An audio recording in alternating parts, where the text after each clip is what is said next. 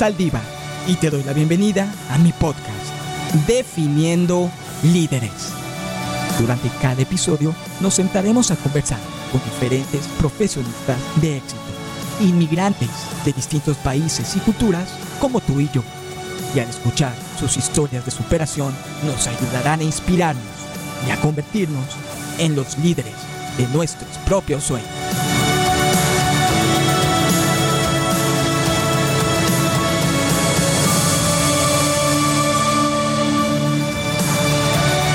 Hoy en el podcast conoceremos la inspiradora historia de Carlos Maecha, orgulloso colombiano, fundador de Azteca América 48, director ejecutivo del Canal 12 CBS en español en West Palm Beach y uno de los líderes más influyentes de habla hispana en el condado Palm Beach.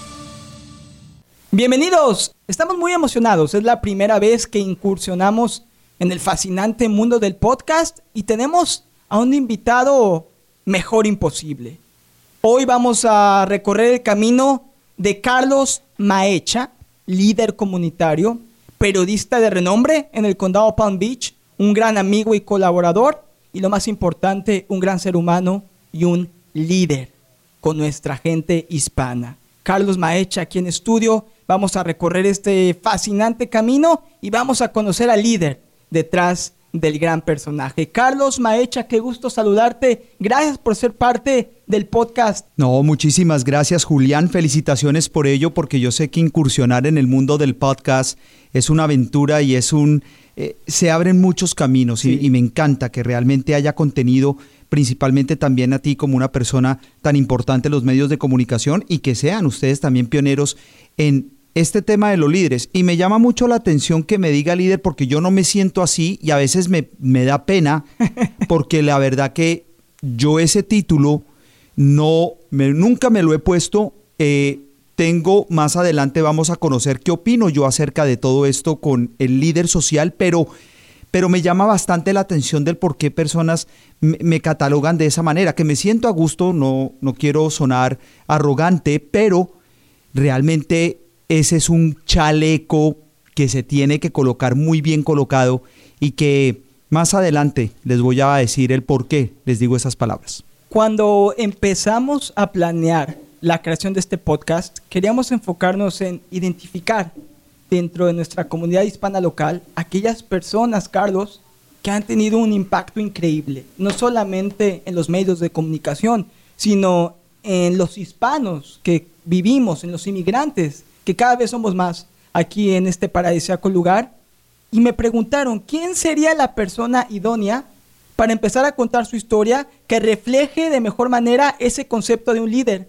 Y la primera persona que me vino a la mente fuiste tú, Carlos Maecha. muchísimas gracias. Parte de lo que te hace grande es tu sencillez, que a pesar de tu éxito, nunca la has perdido. Y por eso quiero que conozcamos, porque creo que no hay mejor manera de convertirnos cada uno de nosotros en líderes que indagando en la vida de otros líderes. Y en este caso, Carlos, hoy vamos a conocer tu infancia, vamos a conocer tu trayectoria, cómo incursionas en los, desde Colombia a Estados Unidos, después cómo incursionas a los medios de comunicación, cómo te has posicionado eh, como un líder, te has ganado la confianza de la gente y por supuesto también habrá preguntas interesantes para conocer al ser humano, ¿eh? ¿Qué te gusta, qué no te gusta, qué te motiva? Y finalmente cerrando con la gran pregunta, ¿cómo defines a un líder? Totalmente. Perfecto, Carlos. Vamos a empezar, vaya, desde el inicio, pero antes de esto, decirle a la gente que tú y yo tenemos ya más de 10 años de conocernos Increíble. y de tener una gran colaboración juntos. No, Todavía me claro. recuerdo el primer día que llegué, yo manejando la marca ESPN Deportes Radio, me dieron como asignatura encontrar alianzas estratégicas Ujú. para E ESPN Deportes aquí en West Palm Beach. Me metí en internet, puse en Google algunos medios de comunicación en español. Lo primero que me aparece es Azteca 48. Tomo el teléfono y nunca voy a olvidar que del otro lado me contesta una voz y esa voz es la de mi amigo Carlos Maecha. y creo que en nuestra primera conversación, Carlos, desde el principio hubo una gran química. No olvides esa conversación porque cambió mi vida y tú has sido no solamente un gran amigo, un gran colaborador, sino un mentor. Así que esta relación de 10 años para mí ha sido de las más valiosas que tengo. No, no, no, Julián, y, y el cariño es mutuo, el respeto a la vez, el, el participar, pero siempre saber quién es la otra persona y darle su espacio, darle el respeto que merece y las oportunidades que tenga y compartir todo esto, porque en los medios de comunicación siempre hay esos egos, esas envidias, esas competencias. Desafortunadamente. Pero, hombre, yo nunca he podido con eso. Entonces, eh, yo trato de, de, que se pueda colaborar, de que se pueda también eh, extender mucho más la importancia de que un medio de comunicación en nuestro idioma y en español progrese y esté ahí. Y para mí, cuando conversamos, me vino a la mente el Carlos Maecha cuando inició el proyecto Azteca. Entonces, eh, por esa misma razón, eh, Julián, creo que fue esa conexión, la sinceridad, la forma en que, en que se conecta. era muy genuino, era una conversación como diciendo, oiga, ¿usted se acuerda cuando usted empezó? Yo estoy en esta situación, ¿qué podemos hacer? Ya estamos aquí. Y hombre, bienvenido. Y mire cómo ESPN Deportes Good Karma Communications ha crecido tanto en el condado Palm Beach que incluso ha mantenido, preservado y crecido esa estructura en español que se necesita tanto, traernos deportes, por Dios, que es para mí el fútbol parte de mi ADN. Así que por esa misma razón, Julián, eh, considero que, que hemos crecido mutuamente en este campo y, he visto el crecimiento tuyo y el crecimiento de la estación deportiva más importante del condado Palm Beach, que es de gran anhelo. Así que aquí estamos. Y Carlos, desde el principio ha sido una colaboración transparente, honesta, como tú dices, sin egos, sin envidias, cada quien dedicándose a su expertise y ayudándonos a crecer, brindándonos apoyo mutuo en las buenas, muy importante en las malas, en los retos. Y por supuesto siempre teniendo el deporte como ese eh, común denominador, porque yo sé que a ti te fascina el fútbol, vives, respiras, comes deporte, yo también me siento de la misma manera, y aunque tú eres colombiano y yo soy mexicano, somos hispanos y creo que eso siempre nos ha permitido tener una gran trayectoria. Así que para mí es todavía más especial el poder lanzar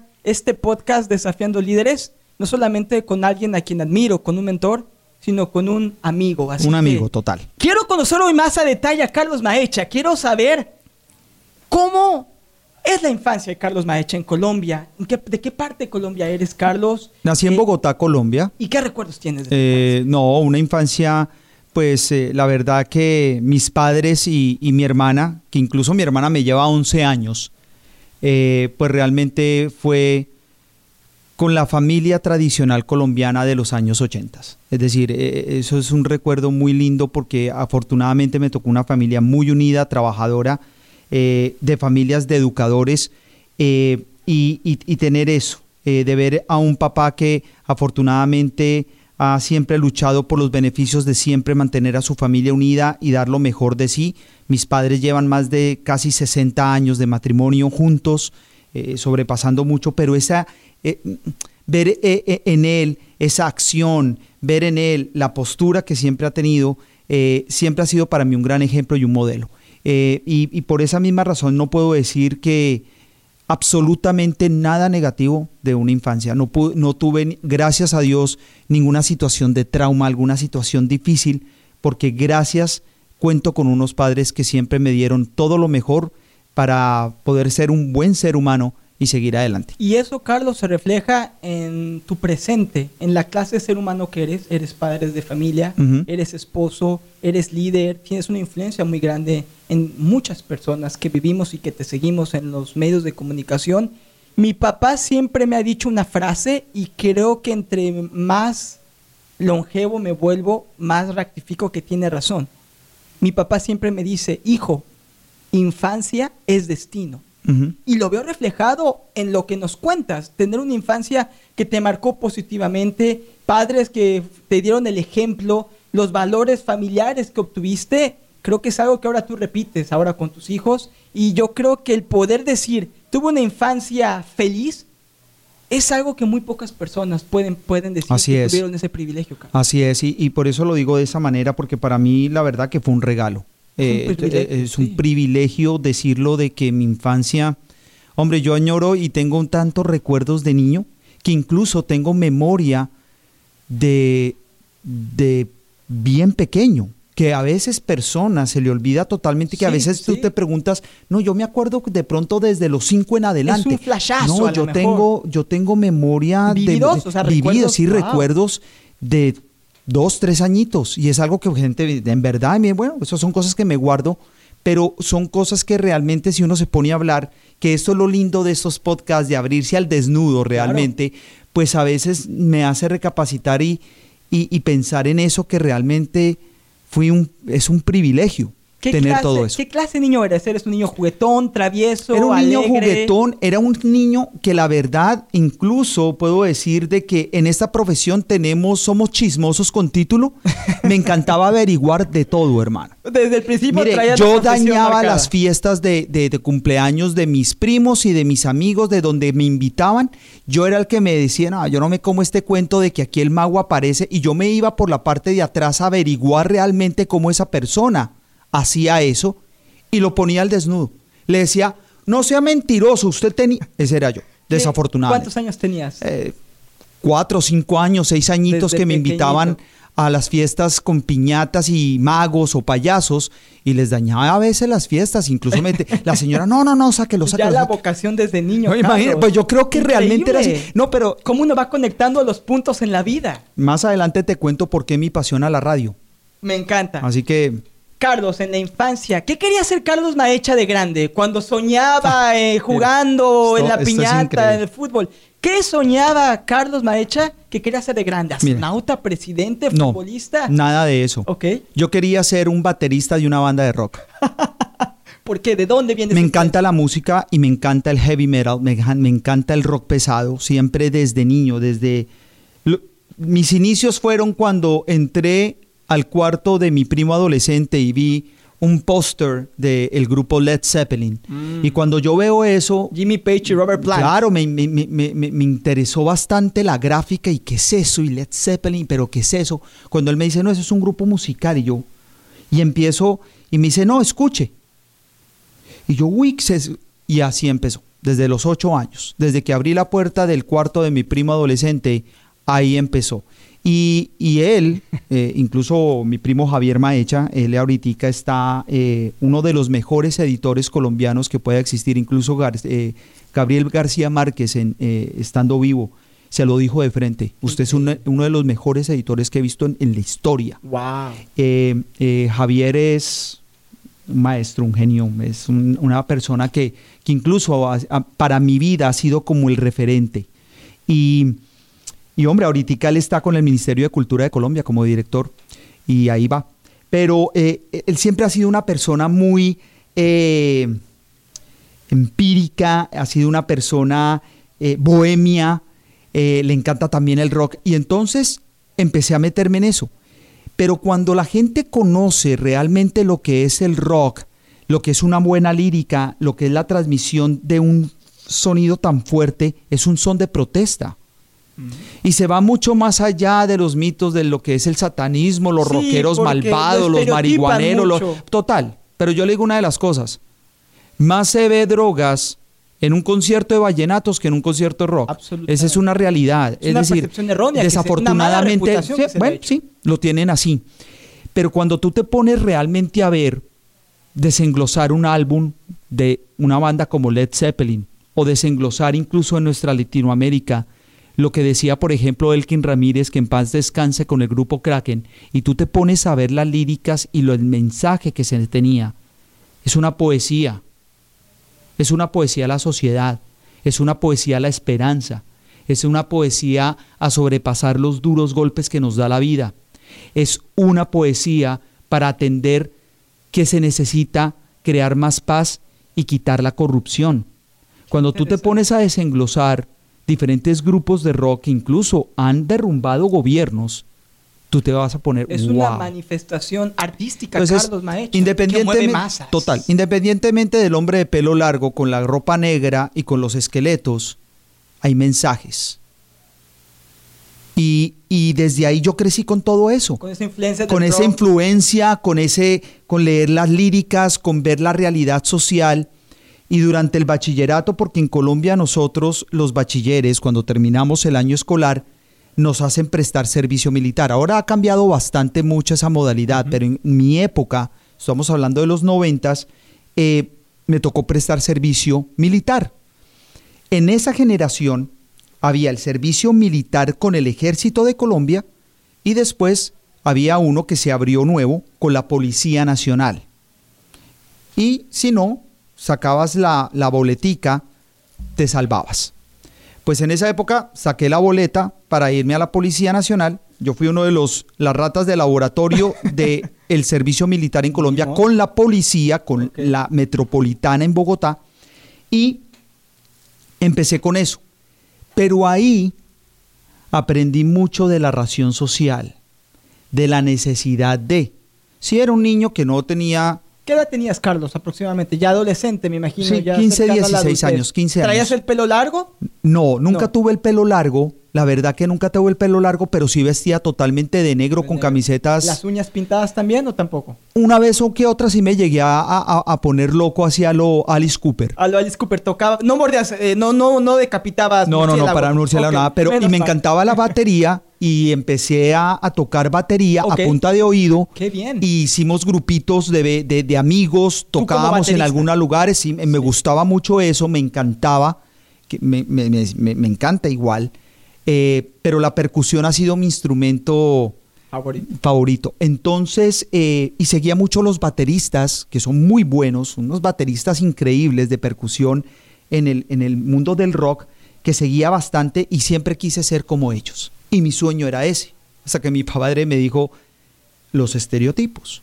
En mi casa no va a haber un músico marihuanero. Mm. Así me lo dijo. Y uno de respeto en esa época, por supuesto su padre, la persona que le está entregando todo, pues no podía desafiar. La máxima autoridad. la máxima autoridad, exacto. pero había una guerra. La rebeldía mía, cómo es que era posible, si eso no es así, eh, pero había una rebeldía, ya había un choque. Pero gracias a Dios nada mayor. Eh, y bueno, así surgió ese adolescente, desde niño y ese adolescente protestante, rockero, eh, tratando de y entrar en este mundo con la Policía Nacional porque me toca obligado, pero empezar a conocer la realidad de un país, la realidad de la pobreza, la realidad de la verdadera injusticia, la corrupción. Entonces, al ver todo esto dentro de la institución, empecé a generar campañas sociales en Colombia. Desde que yo estaba como auxiliar bachiller, que se nos llamaba en, ese momento, cuando me preguntaban a mí, bueno, ¿y usted qué quiere hacer después de ya el curso de chúcaro que se le llamaba, que nos tocaba ir allá, nos quitaban el pelo y nos tocaba voltear y nos tocaba, hasta cuando nos entregaron el uniforme y nos querían mandar a las diferentes estaciones, uno de los eh, capitanes me dijo, bueno, Maecha, ¿y usted qué quiere hacer? ¿Qué servicio quiere usted prestar? Hay auxiliares para escolares, hay tránsito y seguridad, existe otro que es estando en las estaciones como secretario para los mayores, o en fin, otros. Entonces yo le dije, no, yo quisiera los escolares. Okay. Entonces me mandaron a una estación a dictar clases a niños de colegios distritales, que son colegios pues de bajos recursos darles clase cívica. Eh, buen comportamiento, de pronto izar la bandera y entonces como la policía, entonces el mensaje de la, labor del orden, de la seguridad. formativo, me imagino, para Sí, claro, a, a nosotros nos entrenaban para realizar estos cursos a los colegios y nosotros íbamos a hacer estas clases. Pero ahí me topaba un pelado yo de 15 años dictando esas clases, pues se me hacía bonito, pues se me hacía y hasta fácil. No me tocaba estar en la calle por ocho horas parado con el uniforme. No, me tocaba algo mucho más beneficioso y creo que daba un servicio mejor en ese sentido. Y empezar a conocer la realidad de esos niños. Empezaron a contarme en sus problemas. Veían en mí como el hermano mayor, porque yo no llegaba como un profesor. Yo incluso a veces no llegaba, me quitaba el uniforme y me daba una camisa blanca con el pantalón kaki y, ellos no me veían a mí como la autoridad. Entonces empecé a ver una realidad, Julián, y una necesidad que empezamos a, a trabajar en ello. Yo le comentaba al mayor lo que pasaba y empezamos una campaña que en Colombia se lanzó y se convirtió en algo nacional, pero fue una iniciativa de nosotros, los que trabajamos en esa escuela, de di no a la droga. Y empezamos con la, policía, en ese momento yo trabajaba para la estación de Servitá en San Cristóbal Norte, en un barrio mm, no muy bueno en Bogotá, y empezamos a crear con el mayor esta campaña y eh, empezamos a trabajar con la alcaldía. Y tuve la oportunidad después de presentar el proyecto de Dino a la droga con un buito, generamos un búho, incluso mandamos a hacer eh, vallas publicitarias con inflables en los estadios para los partidos de fútbol de decir Dino a la droga y como era el buito, pues para el niño era la mascotica bonita y así empezó esa campaña social que fue creciendo y tomando fuerza sin pensarlo, eh, Julián. Claro, y ahí empieza. Y empieza todo esa en relación con los medios, con la alcaldía, con la labor social. Esa conciencia social, Carlos Maecha, que te ha distinguido como periodista y como líder comunitario. Es interesante ver las cosas que aprendemos a veces sin buscarlas. Sin buscarlas. Las oportunidades que la vida nos trae y quizá en ese momento no entendemos las repercusiones o el impacto que puede tener a largo plazo, pero yo que estoy conociendo tu historia y que te conozco hoy en día, el gran profesional que eres, empiezo a identificar, Carlos, repito, cómo los puntos se van uniendo y cómo te fueron dando esa instrucción formativa para ser un periodista, para luchar por los derechos de las personas, para buscar la igualdad, para involucrarte en temas sociales y todo se aprende en esos años formativos. Qué interesante se me hace que Carlos Maecha nunca me lo hubiera imaginado quería ser un baterista, que es rockero y que por medio de esa exposición social que tiene después del bachillerato, empieza a formar en tu cabeza una idea de quién quieres llegar. Pero ese paréntesis del rockero y todo eso, eh, en esa época nosotros, yo no tenía mucha plata para comprar, entonces uno compraba el cassette y grababa en cinta. Y yo grababa, pero yo grababa y le hacía programas a mis amigos. ¿En serio? Sí, yo le decía, bueno, y entonces el día de hoy vamos a tener esta banda. Él es DJ también. así, esta banda ta ta ta, eh, de los años tal, con el cantante tal, esto es para ustedes, pum. Entonces mis amigos decían, oiga, no, no, no, háganos, háganos uno y me, meta aquí King Diamond y Kiss y Iron Maiden en Metallica, o mire el nuevo de Metallica que salió y ahora una banda de Guns N' Roses. Pues es que en Colombia empezamos nosotros a vivir todo eso de una manera fuerte, no como ahora que cada uno de los rockeros está ahí apagado, esto no es, pero en esa época de los 90 2000, el rock en español llega muy fuerte a Colombia desde los 80 finales de los 80 Perdón, ¿te sí, gusta claro, el español? Claro, ah, mi banda favorita, Héroes del Silencio, por ejemplo. Muy bien. Eh, eh, cosas así. Y entonces, claro, yo, yo, yo empezaba a grabar y a editar y en cinta y con el micrófono, entonces no, que se me escuche, pero empíricamente, Julián, de a mí, eh, y lo hacía así, le entregaba los cassettes a mis amigos, pero ellos nunca decían, uy, usted es un buen presentador. No, era, póngame esta música y, y, grábeme de esta manera. Y yo les grababa los cassettes, pero yo me grababa y me hacía mis propios programas de loco. Es más, estoy buscando que encontré mis antiguos cassettes. Joyas. Ahí debe de estar alguno de esos para después en verdad uno escucharlo y morirse de la risa. Pero de todas maneras, si yo me pongo a pensar, estando por ejemplo aquí con ustedes en un podcast, yo hacía esto sin te querer. Gustaba, Carlos? Me encantaba, yo disfrutaba todo eso. Y cuando entré en la parte social, me encanta ayudar.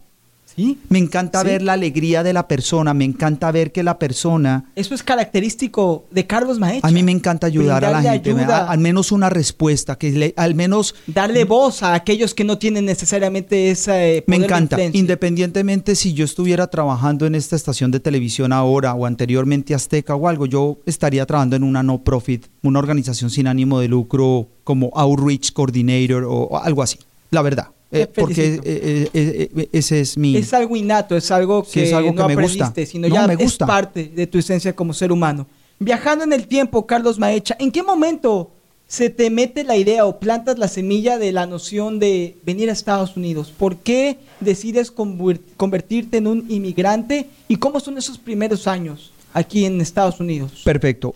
terminé el bachillerato, pasé mi año en la policía, viví esa experiencia, y después, bueno, ¿qué? Eh, empecé a estudiar mercadeo y publicidad en el Politécnico Gran Colombiano. Eh, y en mercadeo y publicidad, en la, en, la universidad, eh, el maestro de publicidad hizo un proyecto final de, de grado, de semestre, y me dice, usted tiene que hacer la campaña de Calvin Klein de la nueva fragancia One que va a llegar a Colombia. Va a llegar. Eso no, eso no existía. Yo, ¿cómo así? Me dijo, yo le voy a dar todo. Esto es un producto nuevo que va a llegar y va a revolucionar. Usted hágame una campaña creativa para ello. Será el de final de, para el segundo semestre. Y yo, ok. Entonces el grupo y yo como estaba con esa onda de Kiss y todo las caras pintadas y todo eso. Entonces yo le decía, bueno, es una fragancia supuestamente que el hombre y la mujer van a oler a lo mismo. Y eso realmente revolucionó totalmente nuestro país. No sé, otros. A nivel en México, que yo soy originario de ahí, es una de las fragancias más identificables eh, en esa época. Pero tú te imaginas que tú, yo voy a oler a mi novia. Es decir, e, e, nos cambió totalmente. sí. Era algo imposible de considerarlo, Carlos. Total.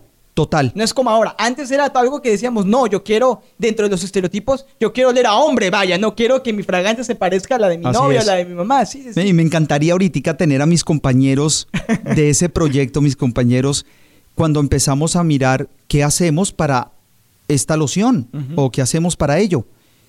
Y yo no sé por qué yo lancé la idea a ellos de que porque todos no nos pintamos la cara como Kiss. Entonces, ah, que usted con ese Kiss, con su música, pero no, pintémonos la cara, que no parezca que usted vea a la persona, pero usted no sabe si es mujer o hombre. Muy andrógino eran los de Kiss. Sí, entonces, claro, y como ellos se pintan la cara, pues entonces yo les di esa idea. Entonces, oiga, no, espere, claro, buscar una cara que tenga rasgos tanto masculinos y femeninos y pintarla, que la gente cuando vea esa fotografía o esa valla publicitaria o la campaña que se tenga que hacer, no identifique si es hombre o mujer y que esta es la loción de todos. De acuerdo. Y así fue. Y lo empezamos a diseñar y nos, nos pintamos y nos tomamos la foto y entonces la campaña, entonces viene todo lo que es el mercadeo del producto, su posesión, porque eso también me encantaba a mí la posesión del mercado, el producto, después ya hacerle las cuñas radiales, meterle la publicidad, revistas, toda la campaña había y por haber de eso. Presentamos esa, esa, eh, ese proyecto. Tú puedes creer que el maestro de clase dijo que había sido algo tan increíble que él trabajaba para la la compañía de publicidad, que incluso en Colombia su cuenta era Malboro, hágame el favor. En ese momento en su auge. Era, una, él trabajaba para una de las altas compañías y se llevó ese proyecto para presentarlo allá arriba. Y dice, mire mis muchachos, de casi segundo semestre, y mire lo que están haciendo. Entonces el tipo, concepto que el tipo me dijo a mí, usted tiene visión para los medios de comunicación. Eso se me quedó a mí nomás así. Usted tiene, usted se le facilita eso debería empezar a explorar eso. Yo, ok. En ese momento de la situación en Colombia, con la inseguridad, estamos hablando épocas de nuestra generación, hay una realidad. De alguna otra manera, al colombiano que esté entre las edades de 45 a 40 o 38 años, vivimos la época de Pablo Escobar. De en el momento más crítico y duro en Colombia. La situación de los arrestos, la situación de, robar a, la gente, del secuestro, de las amenazas, de que si usted, usted no, usted no necesitaba ser el multimillonario ni tener el dinero del mundo para usted ser víctima de algo así. Y esa inseguridad y la incertidumbre. Afortunadamente nosotros con mi familia, que por parte de mi mamá han vivido aquí en los Estados Unidos por más de 60 años, teníamos el acceso de la residencia por muchos años. Y tratábamos de venir una vez, pero usted pierde la residencia si usted no entra al país. Correcto. Y estábamos en una situación crítica como familia de decir, vamos a perder la residencia y esta oportunidad. Y no podemos seguir en este juego de ir y venir y, de todo. La situación en Colombia no está muy fácil. Usted solamente está en segundo semestre. Eh, mi hermana ya casada con, su esposo, eh, en fin.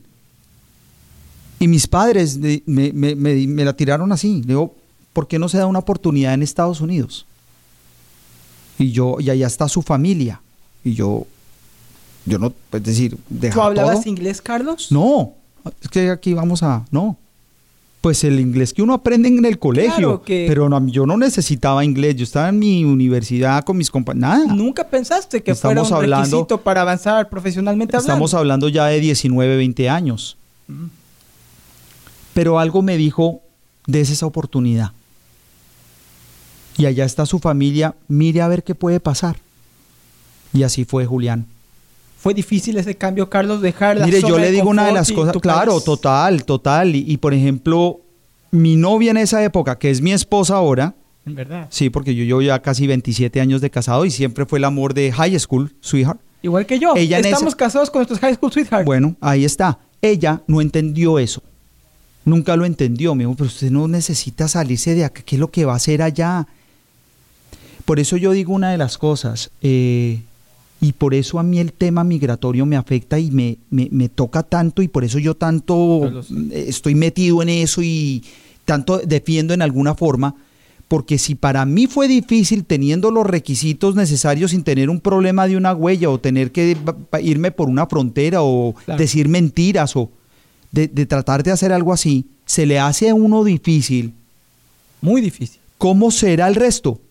Por eso yo me quito el sombrero de nuestra comunidad indocumentada. Sé que de pronto no es bueno decir que hicieron algo ilegal, pero es que el tomar esa decisión y ese riesgo y todo lo que han hecho para estar acá, para sacar a sus familias adelante, yo sí me quito el sombrero. Si para uno que fue con, como dicen, usted lo tenía a colchón todo y se le fue difícil, yo no me puedo imaginar eso. Y por eso les tengo tanto respeto. Siempre cuando viene un cambio tan fuerte, Carlos, y todos los que somos inmigrantes aquí en los Estados Unidos pasamos por esa situación, como tú bien explicas, diferentes escenarios, pero los sacrificios, el dejar nuestro país. Los que nacemos en países latinoamericanos siempre vamos a identificar esos países como nuestro hogar, más allá de los años que vivamos aquí. Estás arraigado a esa cultura, a ese idioma, los retos que conlleva, el tiempo que dejas de pasar con tus seres queridos, son retos durísimos y creo que eso es algo donde todos podemos encontrar un punto de encuentro en cómo salimos adelante, cómo logramos anteponernos a esos retos y empezar una nueva vida en los Estados Unidos. Así lo hiciste con tu familia, Carlos. Así lo hicimos. ¿Llegas a qué parte de Estados Unidos? Directamente aquí a la Florida, Aquí a la al Florida. condado Broward, la ciudad Coral Springs. Muy diferente, me imagino, en ese entonces. A Oh, es hoy total. en. Llegué en el año mm, 2000.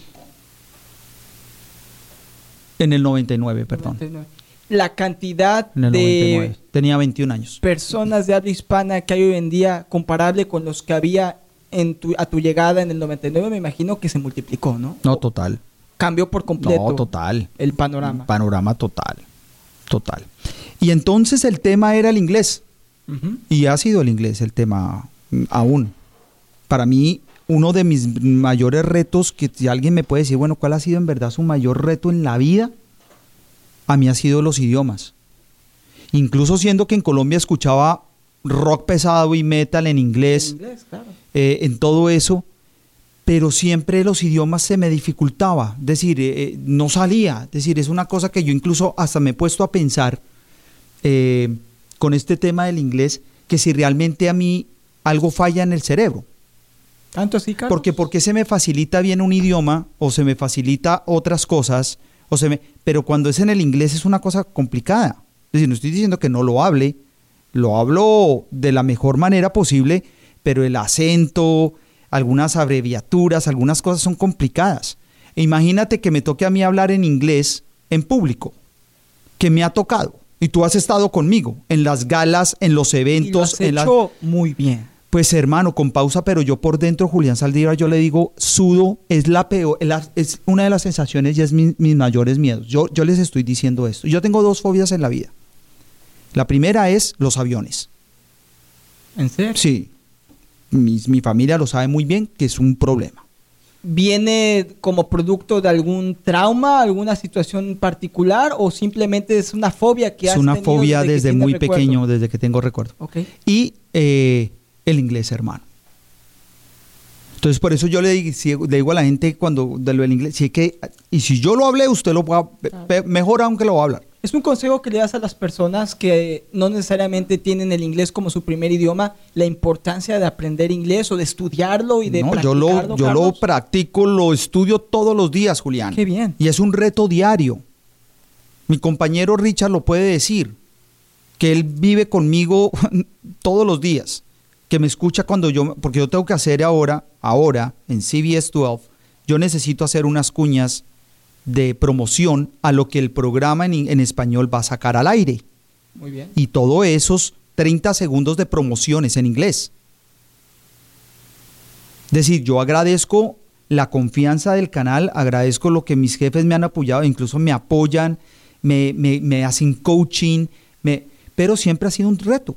Y es una cosa que en las buenas y en las malas hay que hablar. Pero algo digno, algo digno de aplaudir, Carlos Maecha, es que a pesar que ha sido un reto constante en todos estos años que llevas viviendo aquí en Estados Unidos, nunca has tirado la toalla. Todo lo contrario, siempre te has impulsado a seguir practicando la perseverancia y estoy convencido que más allá de todos tus, todo tu talento, todas tus habilidades extraordinarias que tienes como periodista, como profesional, profesionista, perdón, creo que el hablar inglés y el mejorarlo día a día te ha abierto también muchas puertas. Sí, sí, sí, es decir, eh, siempre ha sido el reto desde que entré a estudiar acá, siempre fue un reto. ¿Cómo es eso, Carlos? Me ¿Cómo tocaba doble, me tocaba doble. Es decir, eh, bueno, yo empecé a tomar las clases de ISOL, clase en inglés que, que daba en esa de época. Los programas ISOL. Sí, claro, eh, eh, esos programas en el condado de Broward eran gratis. Ahora están cobrando 30 dólares, pero pues por supuesto por la tecnología. Pero en esa época el distrito escolar de Broward entregaba el ISOL class totalmente gratis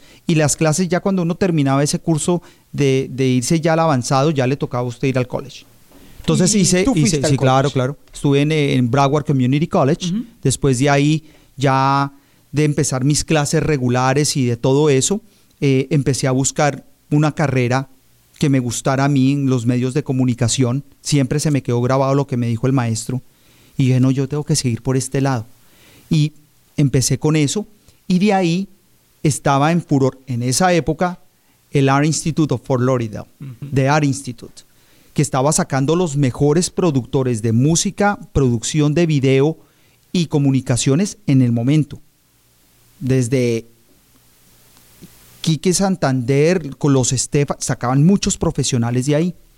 Y me dijeron, váyase para allá. Y empecé a estudiar en el, en el Art Institute of Fort Lauderdale. Era un momento también, Carlos, cuando, donde los medios de comunicación en español empezaban a, tomar mucha fuerza, me imagino. Exacto, estaba Univisión, Telemundo, empezaba la ESPN Deportes. ESPN Deportes, estaba empezándose a lanzar en esa época la estación Mega. Claro. Empezaban otras a, tener una diversificación mucho más, más grande. Pero yo no estaba pendiente, a ver Julián, yo en ese momento, yo no estaba pendiente de querer ser periodista y trabajar en un noticiero.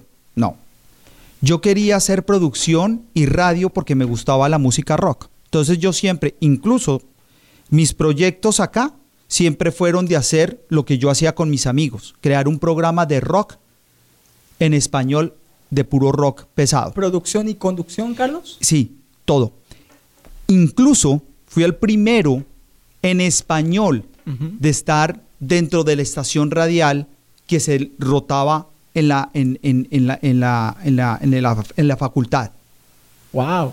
Y habían programas que incluso tenían conexión con estaciones radiales y hacían conexión con el Art Institute. Es que en ese momento el Art Institute tenía un auge increíble, era lo mejor. Incluso muchas otras universidades se basaban de los programas técnicos que tenían. Fue un parteaguas. Exacto. Entonces yo empecé ahí y empecé a hacer mis cosas en español. Y los maestros me decían, tiene que mejorar su inglés, en español bien, pero es que aquí no es en, en español. Y yo siempre, y me y sobresalía en eso.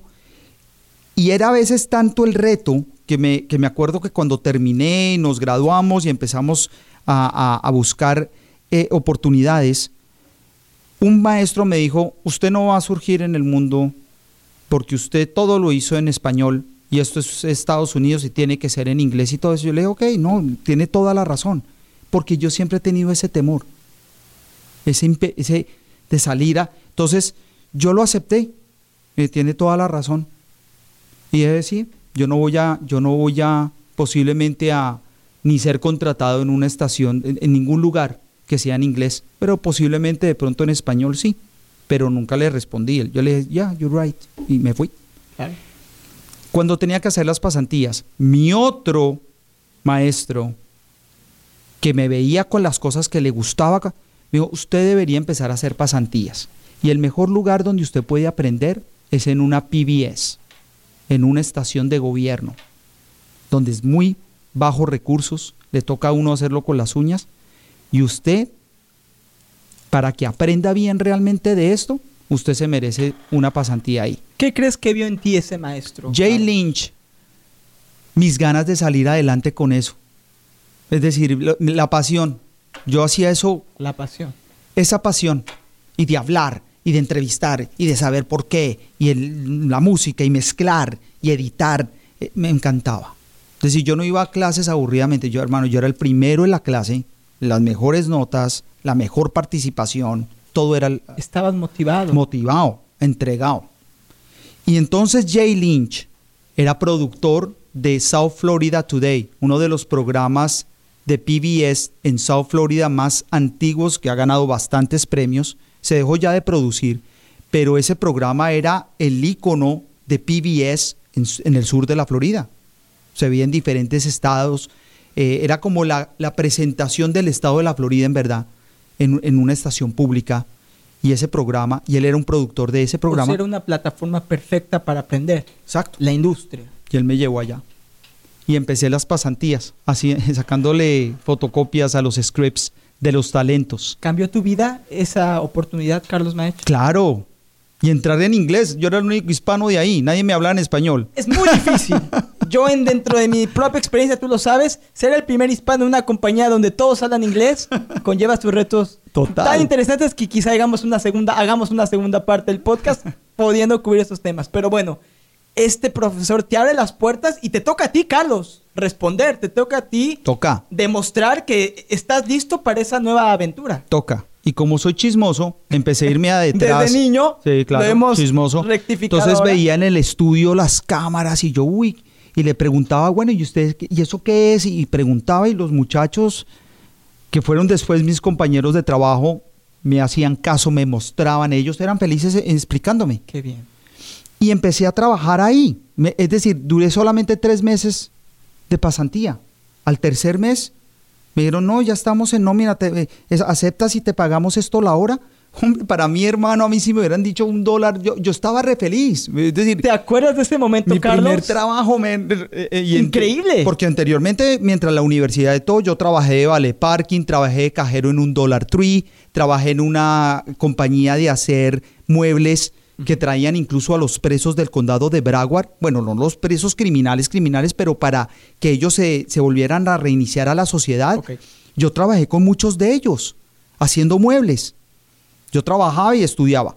Después, mi, mi familia tiene aquí joyerías, entonces cuando ya vi... Ayudabas con el negocio familiar. Sí, mi, mi tía me dijo, véngase, yo que a veces tomaba clases de noche y me veían trabajando en Vale Parque. Entonces me dijo, no, no, no. Y, y con todas nosotros". esas horas de trabajo, todo ese arduo esfuerzo, Carlos Maecha, ¿qué te motivaba? ¿Qué era ese punto de inspiración que te sacaba las energías cuando estabas cansado, cuando tenías que ir de escuela a la escuela de noche? ¿Qué eres, ¿Cuál era esa motivación? Pues hombre, yo quería la música, es decir, el yo sueño, quería ser- el sueño, el en la- rockero, en la el industria de la música. sí, yo pensaba Y dentro ya no mí, querías ser baterista, ya querías ahora más en la parte Exacto, de creación técnica, de contenido. creación de contenido y todo. Yo quería, de pronto, mi sueño era en MTV en ese Wow, momento. claro, en trabajar auge, en MTV, MTV. trabajar como editor en y MTV. te una vaina contratan y, te, y empieza ahí tu trayectoria. en PBS, hágame el favor.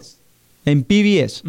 Y entonces empecé a ver otra cara de lo que era esto y empecé a ver que es un guion, que es una producción, que es una entrevista, que es un paquete, que es realmente la diferencia en lo que es un tema a lo que es noticioso.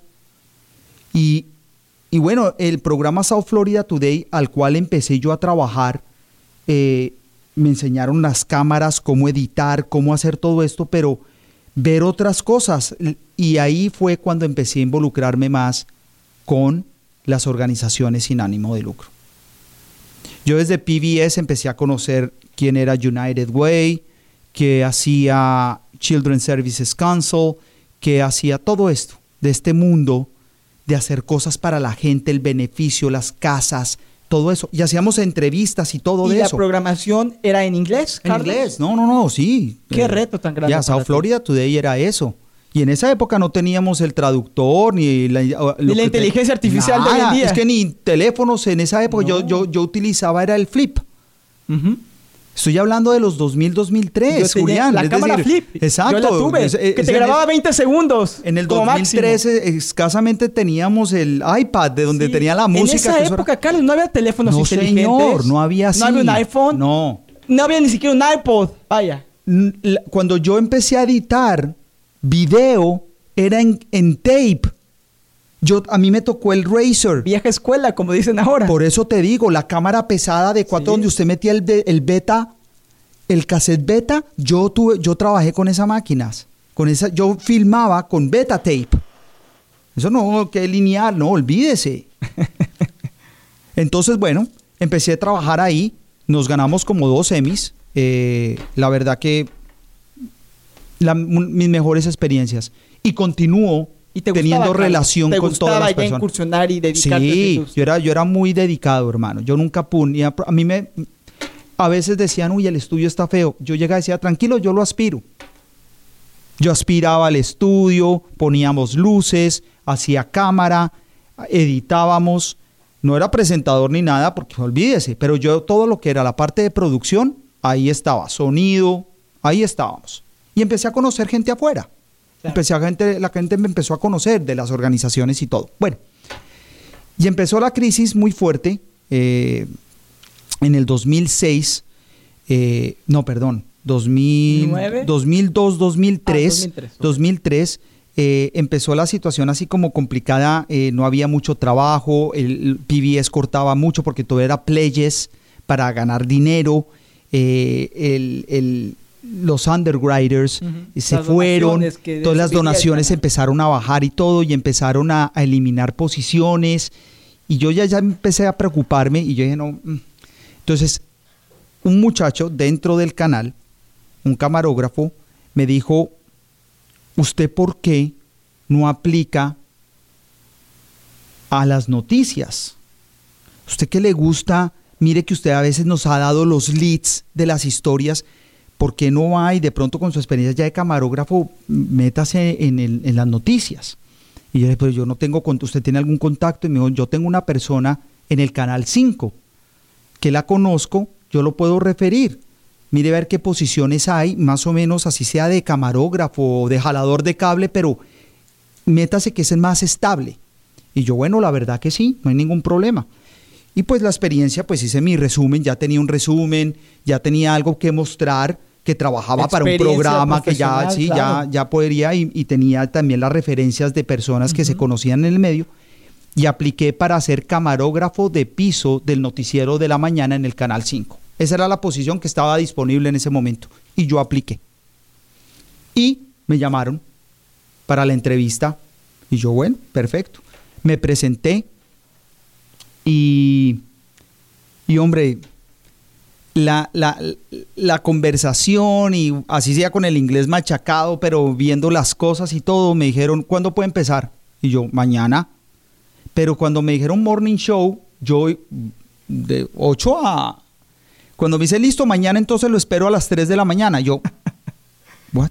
Me dijo, sí, es que el, noticiero arranca a las 4 y 56, tienen que estar una hora antes para, para, para hacerlo el programa. Normalmente, previo a esa oportunidad laboral, ¿A qué hora te ibas a dormir y a qué hora te levantabas? ¿Cómo era tu rutina y cómo cambió, me 11 de la noche, 12 se acostaba música, una y, me tocaba, por ejemplo, en esa, en esa época, pues eh, como estaba estudiando, perdón, estaba ya trabajando, tenía que estar en la estación ocho y media por tarde. Y ahora, Carlos, te pusieron el mundo de cabeza en cuestión de 3 a 1, de 3 de la mañana a 1 de la tarde y yo, un momentico, ¿y esto qué?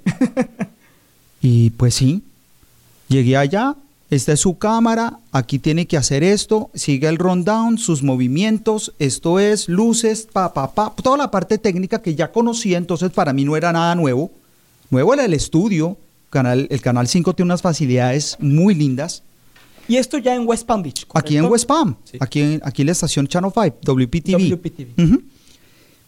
Y empecé en el 2003, finales del 2003, como camarógrafo y, feliz.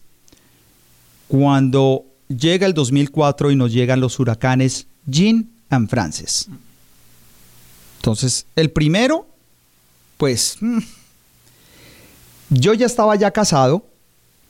Natalia en esa época, no, no, no, no estaba embarazada, pero ya estaba yo casado, que mi primer hijo nació en el 2006, dos años después pero ya estábamos casados, ya me había mudado yo aquí al condado Palm Beach, porque para mí conducir desde Coral Springs a Boynton, donde estaba PBS, no era práctico. WXL, no era práctico, entonces yo me mudé para acá y me salió lo del Canal 5 y perfecto. Y empieza esta situación, en mi vida nunca había pasado por un huracán, porque yo llegué aquí a Estados Unidos mucho después del 93 con Andrews. Entonces yo no, realmente en esa época vivíamos una tormenta tropical, pero Era nada. algo completamente pero nuevo trabajar eso, es decir, y en un noticiero, eso era, otra- eso era otro mundo. Entonces, listo. Y empieza a mí ese interés, pues claro, ese fenómeno, no y empiezo yo a hablar con Steve Wiggle y con los, eh, con los eh, meteorólogos de allí a conocer eso.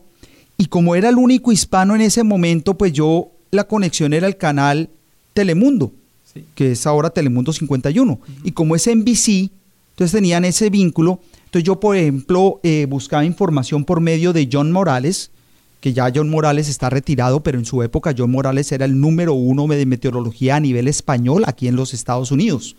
John Morales.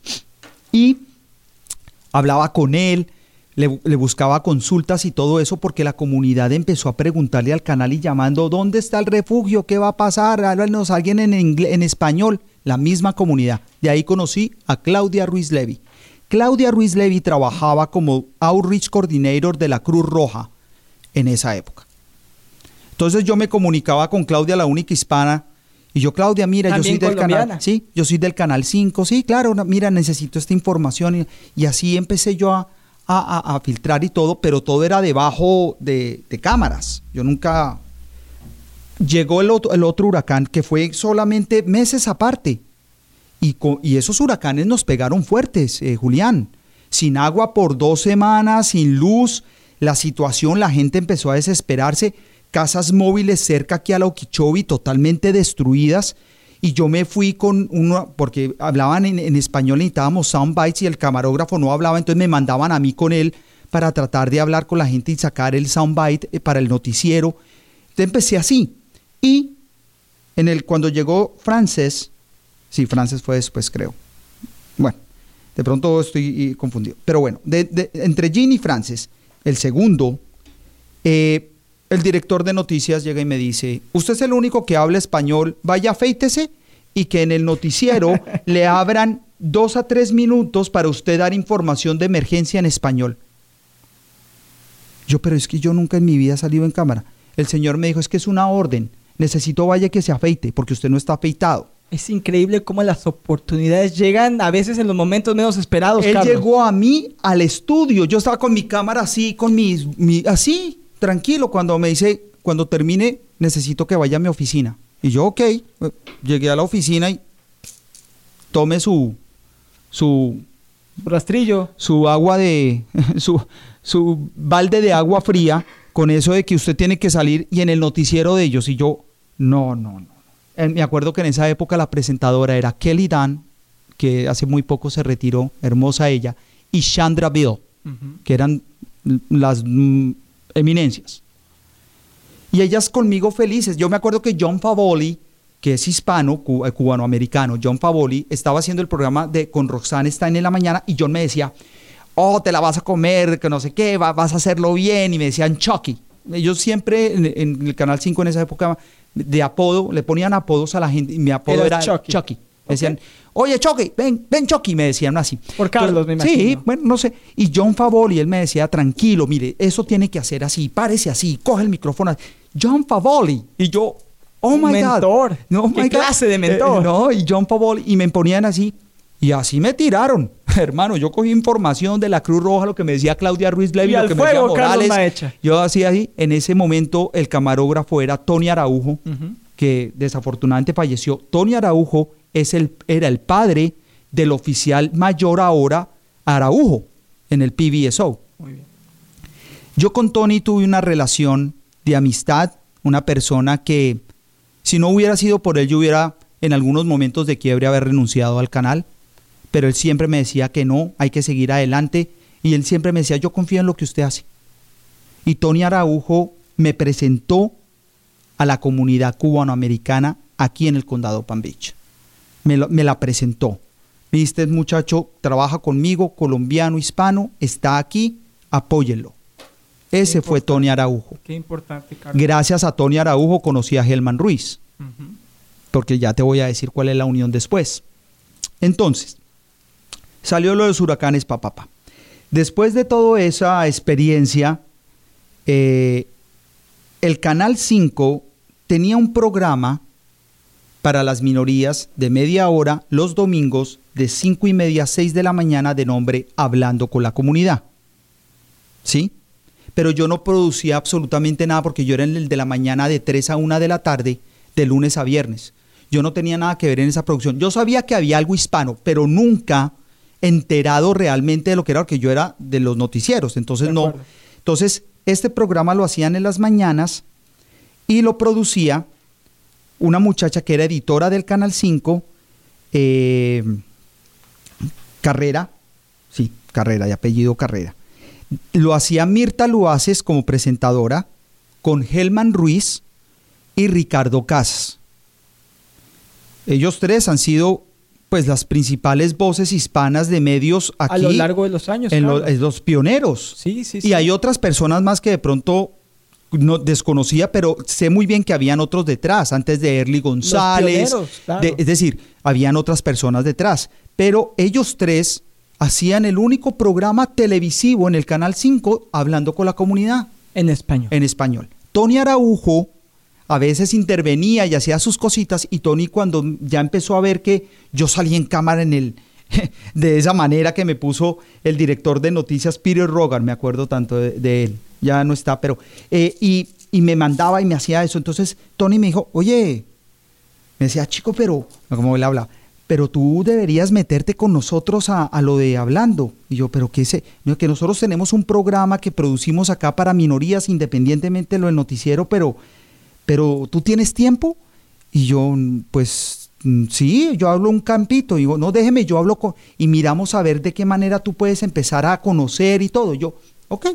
Entonces, yo seguía mucho, eh, me presentaron a la editora, caímos muy bien, eh, ella es ecuatoriana, si no, me, si, si no estoy mal, y, Lourdes, Lourdes eh, Carrera, empezó, ay, mira, hoy vamos a grabar hablando, ¿quieres estar conmigo en el...? yo, ok, y entonces yo me quedaba ahí mirando el programa y ella haciendo el cambio de cámaras y, eh, los invitados y poniendo las cosas y me decía, mira, se segmenta así, ta, ta, ta, y yo, ok, aprendiendo todo. Yo, ¿Cómo te sentiste en ese momento que de empezar en la industria trabajando en un idioma ajeno como es el inglés, ahora te encuentras enfrente de una posible oportunidad y un programa en español?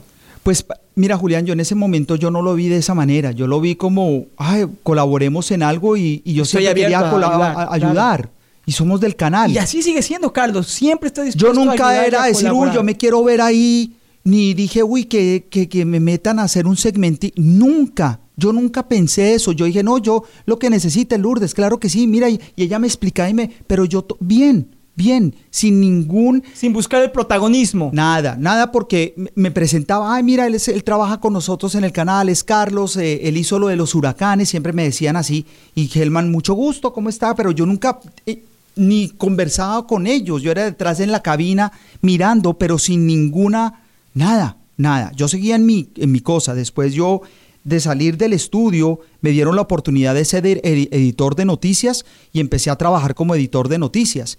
Entonces ya después trabajaba con Lourdes. Entonces Lourdes era compañera mía ya, porque ella tenía, eh, compartíamos incluso la sala de edición. Qué bien. Y, y Lourdes me decía, ah, tú puedes creer que yo mañana tengo una cita y no voy a poder hacer hablando, tú me puedes ayudar, mira, solamente necesito que me mantengas los logs de los videos que vamos a poner en los segmentos, yo ya te los dejo y Tony sabe y él te colabora, pero mañana no puede. Entonces yo le colaboraba era en eso, en editarle, en escribirle, en estar pendiente de que el estudio estuviera incluso bien, pero nada más. Oh sorpresa que un año después, en el 2005, Lourdes dice que quiere irse, que le dan una oportunidad en otra estación de televisión, creo que en Texas, y que se va a vivir a, Texas. Entonces, claro, para ellos, quién va a producir y eso lidiaron. Ella era muy importante. ella era, claro, que ella era la productora general. hablando con la comunidad. Sí, la gente lo veía y tenía su una buena respuesta. Sí, más de la comunidad cubanoamericana, sí, de las personas mayores que sí y era que se hacían buenas cosas. Ellos tenían un buen, buen, y Hellman, por supuesto, las noticias y hablaban, es decir, y tenían un segmento noticioso con, em, eh, ah, se, me, se, me, olvidó el nombre de ella, pero ella es panameña eh, que trabaja en el canal y, continúa trabajando en el canal. ¿Daisy? No, no, no, no, no, no, no. Eh, ella es afro, ella es morena, pero ella es panameña. Okay, okay. Habla muy bien el español. Entonces ahí se empiezan a formar los pioneros que hoy en día se han convertido en personas muy influyentes en los medios de comunicación. así es, así es. Entonces, eh, dos sorpresas, Lourdes se va, el canal queda pues averiguando, Helman, ¿usted conoce a alguien? Entre ellos, yo, la película no era que yo no, trabajaba, yo no trabajaba en ese Tú eras espectador. Yo era solamente un espectador y los conocía, pero nada más cuando eh, Lourdes dijo, pues miren, la verdad que la única persona que más o menos puede llevar esto así que puede, y que habla bien el español y que puede hacer es Carlos. Entonces Peter dijo, pero a Carlos es en ponerlo en cámara, el director. Mm. Y entonces, ¿cómo así? Entonces, perfecto. Hablamos con él, no hay ningún problema. Se hicieron unos, unos programas anteriores, pregrabados y todo, y pusieron eso. Y en un momento me llama Peter Rogar, el que me mandó a mi colo de los huracanes, y me dice, mire, acá hay una oportunidad de que usted tome como productor del programa, pero queremos que usted sea también talento. Y yo, pero es que yo no soy talento. No, pero es que usted lo hizo bien en lo de los huracanes. Sí, hay que, hay que romper el... Hay muchas cosas usted tiene que aprender que nosotros lo vamos a ayudar y guiar, pero necesito verlo usted en cámara y que sea la, cara también del programa. Otra puerta que se abría, Carlos. Se abría otra puerta, pero también entraba en terrenos de otros. Mm. Entonces, amo, y, y, tú sabes muy bien que hay mucho cariño a las personas y al respeto de las comunicaciones.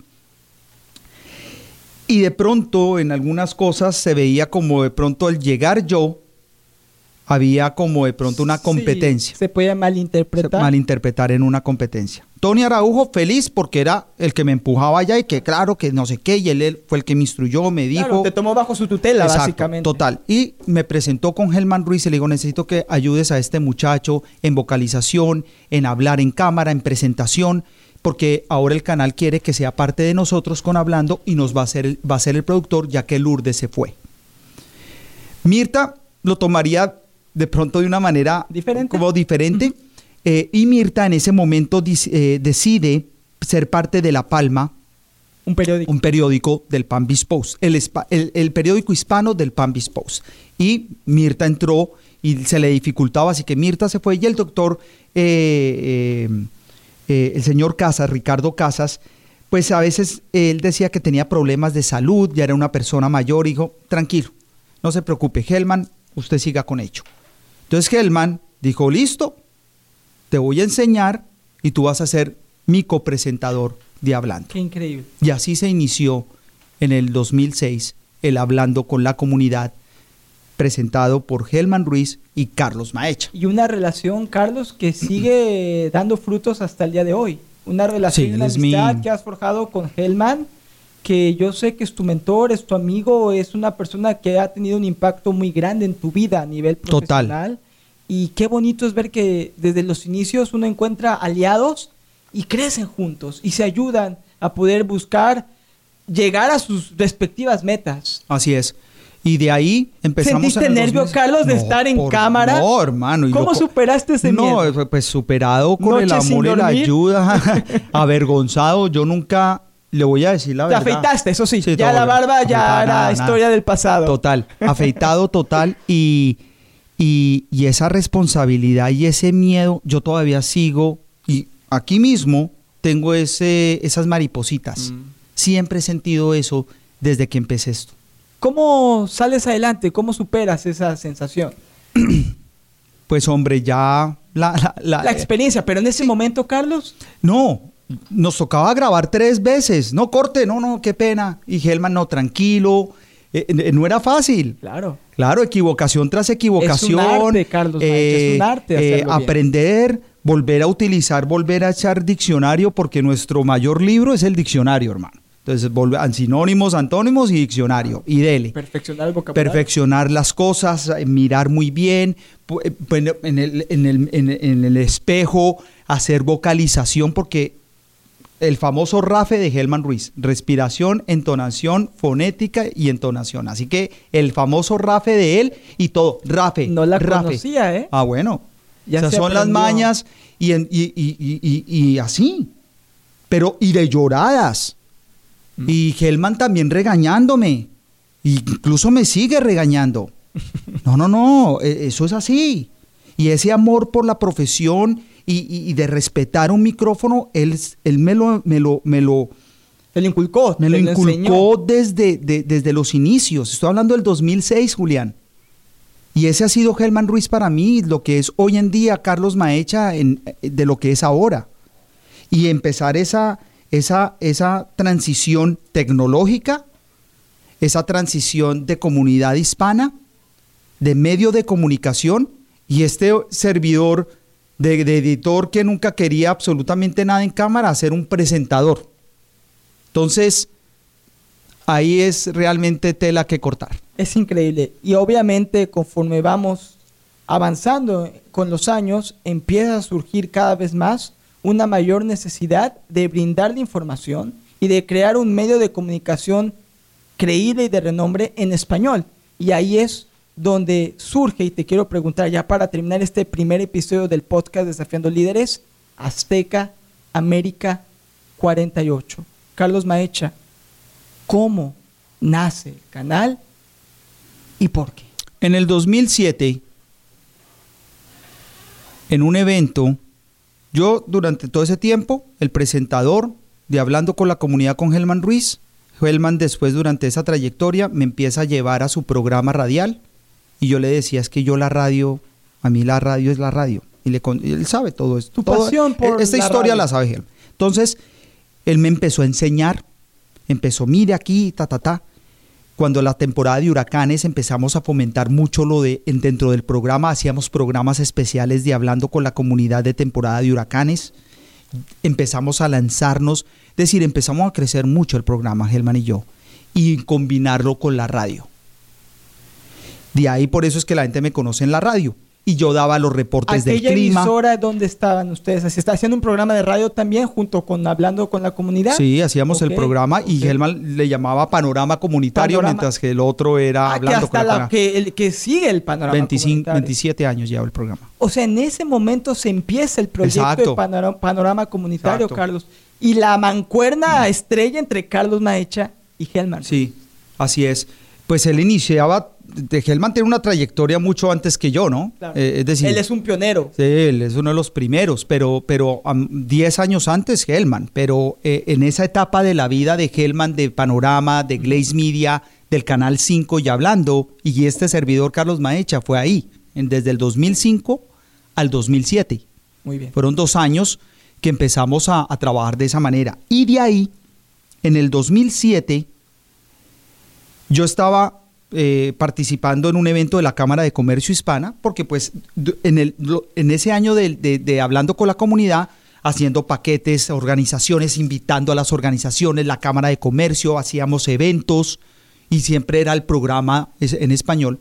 Y de ahí, en esa reunión, Pedro Guilarte, no sé si tú alguna vez conociste no, a Pedro Guilarte. No he tenido el gusto. La última vez que Pedro Guilarte se vio en la comunidad fue cuando fue lo del censo.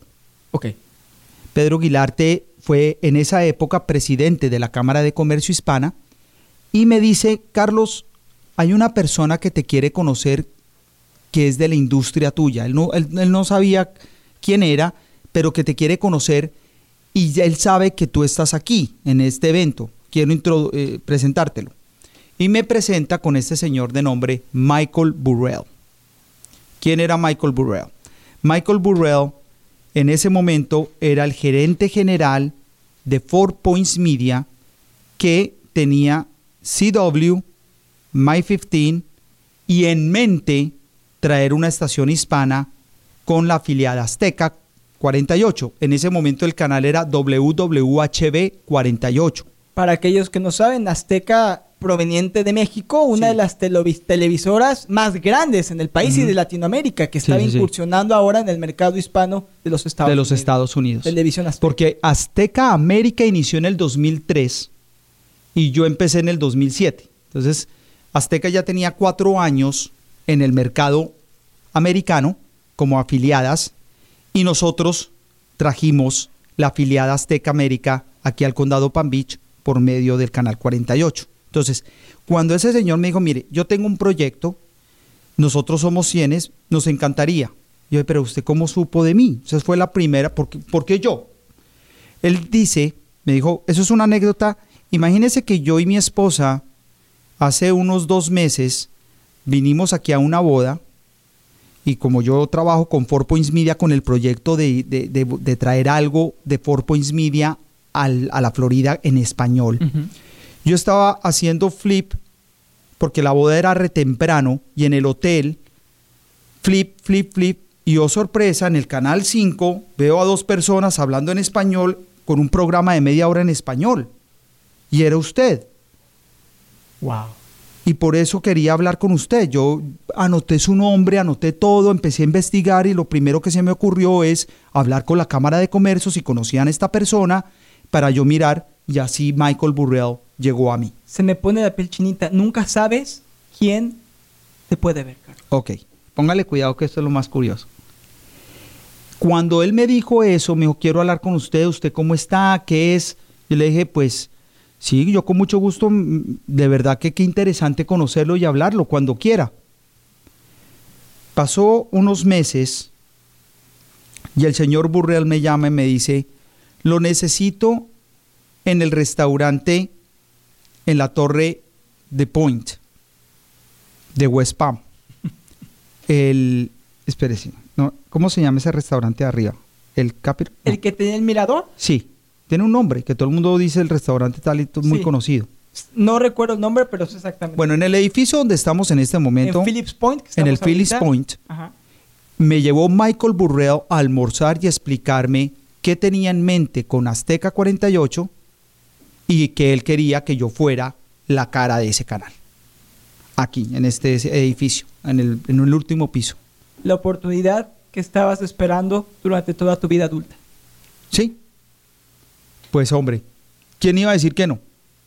Entonces, por esa misma razón, cuando yo me reuní con él y él me presentó todo esto, vamos a traer Azteca, ese es el, el schedule del programa, necesito que cree usted un programa similar a lo que está haciendo en el Canal 5 y esta es la programación y necesito que usted me colabore en lanzar esto, en mirar, en promociones, en todo, porque pues, necesitamos esto. ¿Qué emociones, Carlos, predominaron en ese momento? Obviamente la emoción de recibir esa oportunidad. ¿Hubo nervios? ¿Hubo miedo? ¿Hubo quizá la duda de enfrentarte al reto más grande de tu vida hasta ese momento? De todo. Mi primera llamada, Helman. Su primera respuesta es, hágale. Claro. Segunda llamada, Tony Araujo. Tony Araujo me dijo, con el dolor del alma, pero yo ya me voy a retirar, así que tranquilo. Yo creo que me retiro primero y después usted se va, pero hágale. Tus mentores. Mi familia, hágale. Adelante. Hágale. Ok. ¿Te sentías Llamé al señor Burrell. Antes de tomar la decisión, ¿te sentías listo? No. No porque no era solamente presentar un programita de media hora y ya. A manejar un canal de televisión. exacto. Y si no pega, y si no, ¿qué va a pasar? El riesgo era muy alto. Claro, porque en todos estos medios de comunicación, usted si se cae es duele. Eso es, una pérdida. El, el rango de error es muy, es muy es muy alto. Es muy alto, perdón. es muy alto. O sea, la probabilidad de éxito es muy baja es muy y el rango de error es muy alto. Exacto. No hay mucho, si te equivocas una vez, no sabes si te van a dar una segunda oportunidad. Exacto. Entonces, eh, a veces yo decía, pero este señor, ¿qué me vio a mí? Pero bueno, eh, eh, cosas que se pasaban por mi mente y todo, dice, pero ¿sabe qué? Si me van a dar el caballo, yo ese caballo no lo suelto. Y yo creo que eso es una frase que a usted siempre se le ha quedado. Alguien me dijo algo muy similar en el 2013 cuando se inició ESPN Deportes Radio 760M. Carlos Maecha, nos sentamos aquí en el estudio, vino a cubrir la inauguración de la emisora y me acuerdo muy bien, Carlos, que nos sentamos, estábamos en otra, en nuestra, en otra, sí, en otra instalación, ahí en Palm Beach Lakes. En Palm Beach Lakes. Y, y, antes de ir, te recuerdo muy bien que me dijiste, Julián, ¿me regalas, tú siempre tan educado, ¿me regalas dos minutos más? Claro, Carlos, nos sentamos, platicamos. Dijiste, Julián, esta es una oportunidad única. Ese caballo, no lo suelte.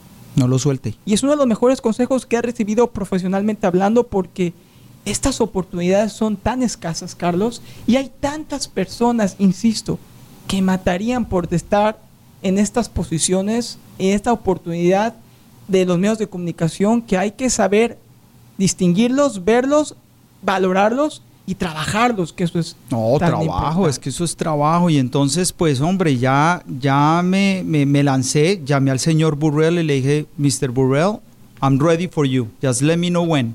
Y, entonces, en inglés que todavía me gusta más. Ahí tirando la vaina, entonces el hombre me dijo perfect, see you in a year.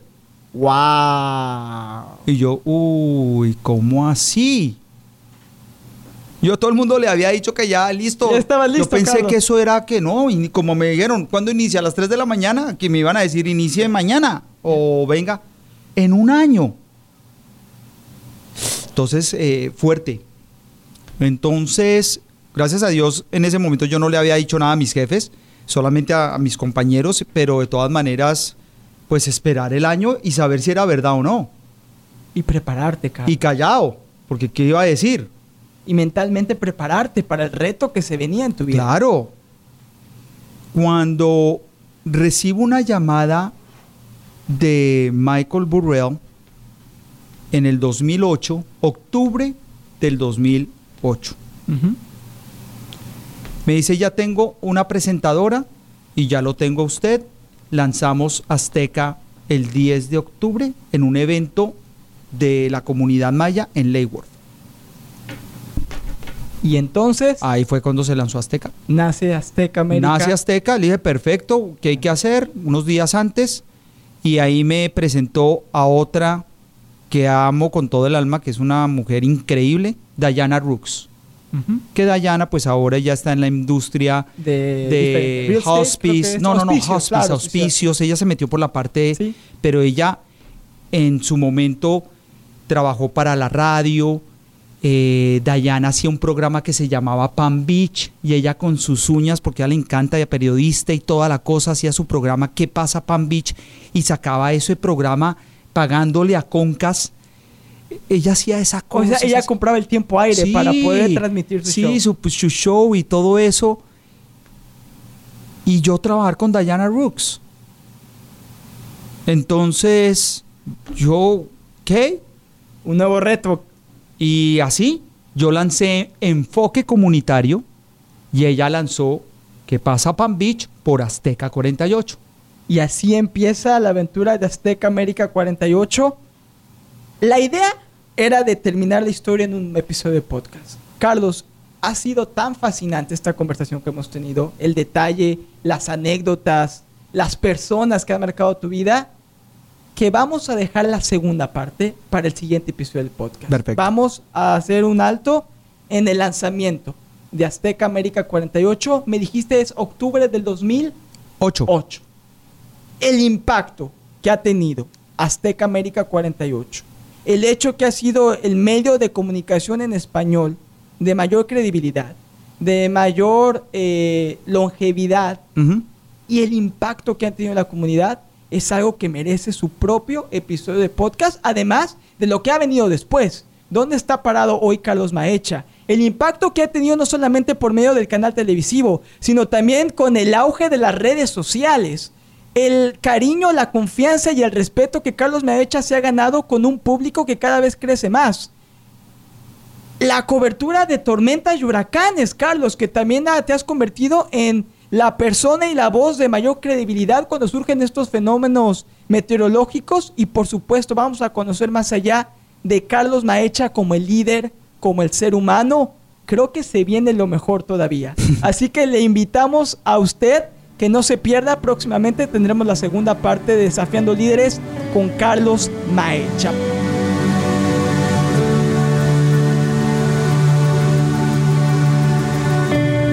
Definiendo Líderes es un podcast de ESPN West Palm y Good Karma Brands, presentado por PNC Bank. Escúchanos en nuestro canal de podcast en Apple, Google, Spotify y en todos tus servicios de audio streaming favoritos. También disponible en espnwestpalm.com.